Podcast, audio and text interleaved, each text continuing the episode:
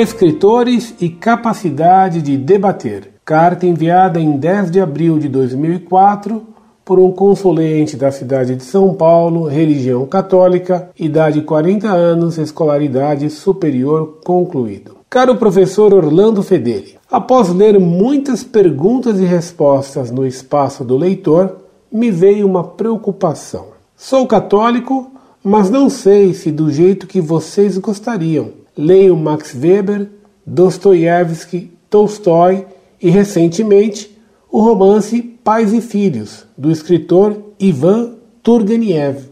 Leio também Victor Hugo, Dante Alighieri, Thomas Mann, Emile Zola, O Germinal, um clássico, e os mais consagrados escritores de todos os tempos. Não me preocupo com a pseudo-catequização que determinados escritores, na opinião de vocês, possam me causar. Aliás, diga-se de passagem, li também o clássico de Max Weber, A Ética do Protestante e o Espírito do Capitalismo. Resumindo, não escolho uma doutrina católica para ler. Leio tudo o que considero um clássico. A Bíblia já li muitas vezes e por isso chego à conclusão, se me permite, apontar que em determinadas situações o Senhor defende a pena de morte pelas palavras de Jesus. Mateus capítulo 26, versículo 52. Então Jesus lhe disse: Embaine a tua espada, pois todos os que lançam mão da espada, a espada perecerão.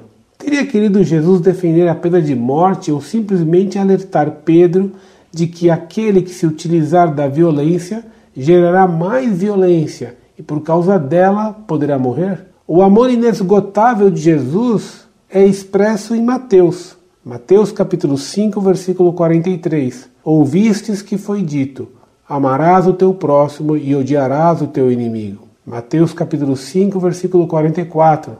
Eu, porém, vos digo: Amai os vossos inimigos e orai pelos que vos perseguem. Mateus capítulo 5, versículo 45. Para que vos torneis filhos do vosso Pai celeste, porque ele faz nascer o seu sol sobre os maus e bons, e vir chuva sobre justos e injustos. Mateus capítulo 5, versículo 46.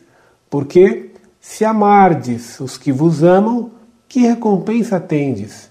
Não fazem os publicanos também o mesmo? Mateus capítulo 5, versículo 47. E se saudardes somente os vossos irmãos, que fazeis demais? Não fazem os gentios também o mesmo? Mateus capítulo 5, versículo 48. Portanto, Sede vós perfeitos, como perfeito é o vosso Pai Celeste. Não foi para evitar qualquer mal entendido que Jesus disse isso? Amai os inimigos também, sem contar o olho por olho, dente por dente, que Jesus condena em Mateus. Mateus capítulo 5, versículo 38. Ouvistes que foi dito, olho por olho, dente por dente. Mateus capítulo 5, versículo 39. Eu, porém, vos digo: não resistais ao perverso, mas ao qualquer que te ferir na face direita, volta-lhe também a outra. No entanto, no seu site, caro professor, não vejo uma pregação baseada no amor, na compaixão, e sim vejo muito ódio em algumas respostas. Basta que alguém tenha uma conduta que vocês consideram errada para lembrá-los sempre do fogo eterno que vocês parecem amaldiçoar os não católicos. Aliás, sobre o fogo eterno, em próxima carta gostaria de reproduzir textos sobre isto, mas fica para uma próxima. É indiscutível a sua cultura e seu espírito incansável de defender o catolicismo. É de se admirar a garra com que defende a sua causa, é algo que até me emociona. Creio que o senhor deve ficar muito cansado de ler, reler e responder tantas cartas e, além de tudo, publicar os cadernos com estudos, fruto de muita pesquisa. Realmente, parabéns. O senhor possui um nível cultural e uma capacidade de debater que pouca ou quase nenhuma chance nos dá de contra-argumentar. Mas, teimoso que sou, não desisto. Abraços e me perdoe os erros de grafia, pois escrevi em um teclado desconfigurado e nem tive tempo de revisar. PS. Se não for abusar, que tal lançar uma coluna com sugestão de livros, sejam romances ou livros de história, bíblicos, etc. Seria muito útil para nós, Assim aprenderíamos, aqueles que têm sede de saber, muito mais.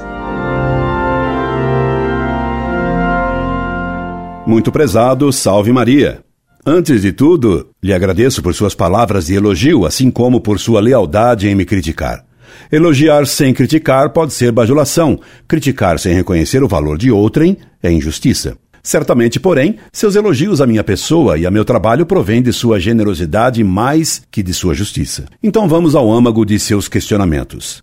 Não se ofenda, peço-lhe, como que vou lhe contar, pois só tenho em vista ajudá-lo e lhe conto uma anedota como meio didático, para ajudar a sua compreensão. Meu irmão conheceu um homem hipocondríaco, um homem com mania de doenças e de tomar remédios.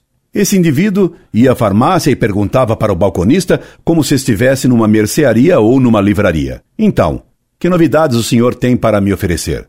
E comprava um remédio porque era novo, e comprava outro porque era famoso, e um terceiro porque era gostoso, e um quarto porque tinha um vasilhame simpático ou elegante.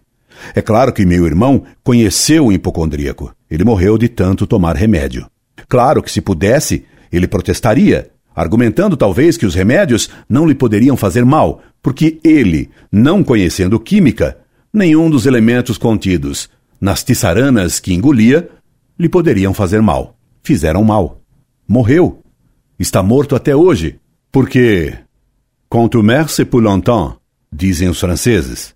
Essa história que lhe contei, visando ajudá-lo, repito, se parece com a sua. Assim como esse hipocondríaco tomava remédios, você engole clássicos e ingenuamente pensa que eles não o afetam. Você me passa uma lista de autores que leu ou engoliu e que, se percebe, você julga de grande valor, embora uns digam o contrário dos outros. Como você pode juntar em sua cabeça Dante e o indecente Zola? Ou você não entendeu Dante ou não entendeu Zola. E não pense que aprovo o pensamento de Dante. Dou cursos da Divina Comédia gratuitamente condenando o que ele ensina. Você diz que leu o esotérico, romântico, demagogicamente bombástico e chato Vitor Hugo e Max Weber. Vá lá se entender qual o critério dessas suas leituras. Você engole, como o hipocondríaco de que lhe falei, os livros que lhe informam ser clássicos. Livros, meu caro, são como remédios, só se leem por prescrição médica, para sanar uma nossa deficiência de conhecimento da verdade. Não se lê de tudo e nem em qualquer ordem. O resultado de leituras gulosas é, no mínimo, a confusão doutrinária e a demolição da capacidade de análise e de crítica, e, no máximo, a destruição da fé. Mesmo em pessoas com boa intenção e boa vontade, como você me parece ter. Quer ver a prova disso? Você me diz que leu a Bíblia várias vezes e a seguir dá uma interpretação errada do que Cristo ensinou ao mandar Pedro guardar a espada, porque quem com o ferro fere, com o ferro deverá ser ferido. Como você pode dar a essa frase de Cristo uma interpretação contra a pena de morte, se Cristo, no Apocalipse, disse expressamente: quem matar a espada, importa que seja morto a espada. Apocalipse capítulo 10, versículo 13. O que leva você a condenar a pena de morte são, entre outras coisas, suas leituras de Dostoiévski, que combatia a pena de morte em todos os seus depressivos e eslavófilos romances. E o movimento eslavófilo era ligado ao esoterismo alemão, coisa que provavelmente você não teve oportunidade de conhecer e que estou disposto a lhe ensinar você querendo. Depois, você me dá uma longa série de citações evangélicas sobre o amor e me acusa de quê? No seu site, caro professor, não vejo uma pregação baseada no amor, na compaixão, e sim vejo muito ódio em algumas respostas. Basta que alguém tenha uma conduta que vocês consideram errada para lembrá-los sempre do fogo eterno, que vocês parecem amaldiçoar os não católicos. Em primeiro lugar, isso não é verdade. Se você fizer uma pesquisa de minhas cartas, e confio em seu senso de justiça que o fará e reconhecerá o que digo, você constatará que falo mais de perdão e de misericórdia do que de inferno. E jamais mando qualquer pessoa para o inferno, muito menos meus inimigos, pelos quais rezo. Em segundo lugar, vejo que você não compreende bem o que significa amor na Sagrada Escritura. São suas leituras românticas que lhe dão uma ideia deturpada do amor. Amar nos evangelhos é querer o bem absoluto, Deus para o próximo. E o bem absoluto consiste em querer o céu para os outros, e o céu só se alcança tendo a verdadeira fé e praticando a lei de Deus.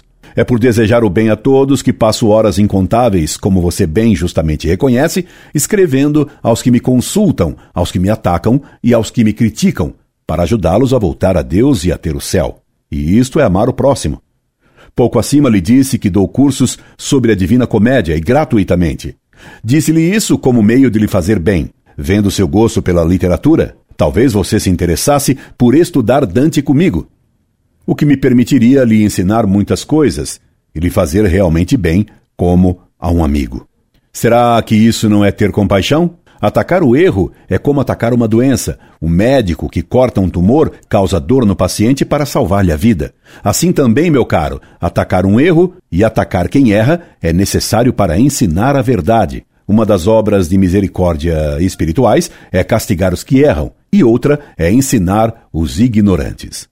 Para isto me tornei professor. Para isto escrevo. Para isto lhe escrevo na esperança bem ansiosa, bem ardorosa, de lhe poder fazer muito bem. Transcrevo aqui algumas de suas generosas frases para comigo, apenas para colocar em relevo o que me emocionou em sua missiva. Eis suas frases, por demais generosas, nas quais sublinho o que me emocionou. É indiscutível a sua cultura e o espírito incansável de defender o catolicismo. É de se admirar. A garra com que defende a sua causa é algo que até me emociona. Creio que o senhor deve ficar muito cansado de ler, reler e responder tantas cartas, e, além de tudo, publicar os cadernos com estudos, fruto de muita pesquisa. Realmente, parabéns. Descontando o exagero de sua consideração para comigo, digo-lhe que me emocionou a mim ler que você se emociona ao verificar o denodo com que defendo a verdade católica. E por que me emocionou a sua emoção? Porque vejo nela que você escutou na minha voz outra voz que a minha, que você compreendeu que Deus nos chama para defendê-lo. Um rapaz de certa cultura como você, bem orientado em seu amor pelas leituras, poderia ser um bom defensor da verdade. Por isso, como Jesus disse um dia a uma pessoa bem santa, lhe repito: ordina questo amore. Ordene esse seu amor pela leitura. E você me permite e me perdoe por desabrochar minha emoção por sua emoção? Pois saiba que, En mi alma hay una llama que la quema por entera. El amor es que me llama. El amor es que me llama a luchar por mi bandera. Es mi Dios el que me llama a morir por su bandera. Ah, mi Dios, yo bien quisiera que mi alma antorcha fuera, que otras almas encendiera en el amor por tu bandera, que mi alma siempre ardera el amor por tu bandera. Não quer você também ter essa chama ardente de amor à verdade em sua alma?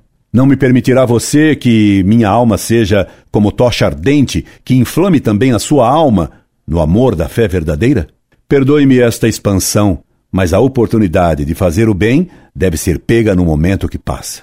Escreva-me que desejo lhe ensinar muito para que você tenha o bem absoluto na verdade absoluta, a fé na Igreja Católica Apostólica Romana. Incorde Jesus Semper, Orlando Fedeli.